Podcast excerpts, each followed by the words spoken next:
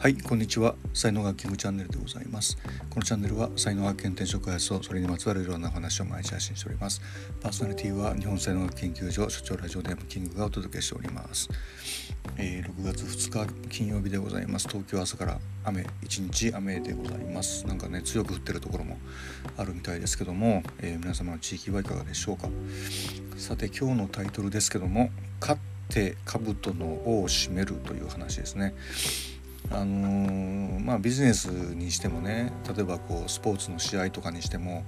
こう、まあ、勝つ時もあれば負ける時もあるじゃないですか。で勝った時って、あのー、まあ、僕とか本当ねすぐ有頂天になっちゃうんですよね。あのー、で有頂天になること自体は別にいいんですけどもそれでなんかねこの歩みを止めてしまうっていうなんなんていうのこう努力をやめてしまうというかこう手を抜いてしまうというか、まあ、そういうことがねあの有頂天になった時によく起こるんですよね。で例えばまああの本当にこうトップの辺りをね争ってるとするじゃないですか。で一回トップ取ってで有頂天になって歩みをやめちゃうとその2位3位4位5位6位7位8位の人たちがあの上を目指してねあの全力で頑張ってたりとかするとあっという間に抜かれるんですよね。あのー、一瞬力抜いただけでも全全抜かれぐらいされるんででそういうことがね、あのー、よくよく起こりますね。であのまあ空手やってる時に思ったのが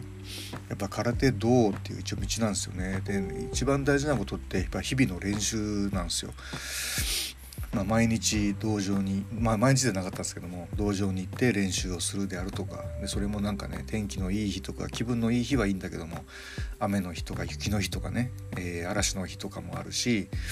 えー、気分が良くない時もあるしなんか勉強とかなんかそういういろんなことで悩んでる時とかもあるし怪我してる時もあるし、まあ、いろんなことが起こるんだけどもそれでも空手の練習をやり続けるのかどうかみたいなね。まあ、この辺が一番大事なんですよねでそのやり続けるっていうのが空手の道っていうことなんですよでそこに本当に試合が時々あってそれで勝ったり負けたり、えー、強い人には負けて、えーと、弱い弱い人というかまあそれには勝ってで優勝できる時もあれば2位の時もあるしなんか1回戦負けの時もあるしもうちょっと言えばあくじ運でねやっぱ勝てる時もあるしくじ運で負ける時もあるし、まあ、審判のひいきで負けることもあれば勝つこともあるんですよね。はい、でそういうことなんでこう勝った負けたとかに、まあ、一喜一憂をしないってことですよね。しないでだけどまあそれを味わいながらでよりよくこう空手道をねこう精進するためにあのどう頑張れるのかなみたいな、まあ、そんなことをですね僕は空手から、まあ、学んだわけですよね。まあ、今はもう空手をやめちゃってだいぶ経つんですけども、まあ、その時にその学ばせてもらったこう道の在り方っていうのかな、えー、そういうのはやっぱりすごく思うんですよね。うん、だからもうほんとそのこうね優勝したりとかビジネスでお金がなんか儲かったりとかして、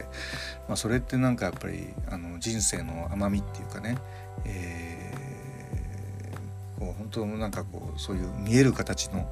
あのものなんですけどもでそれにやっぱり一喜一憂しないってことですね。非常に難しい、えー、ことだと思うんですけどもまあでもそうやってやっていくしかないのかなっていうふうに今思ってますけどね。皆様いかがお考えでしょうか。では今日はこれで終わりたいと思います、えー、またよろしくお願いいたします。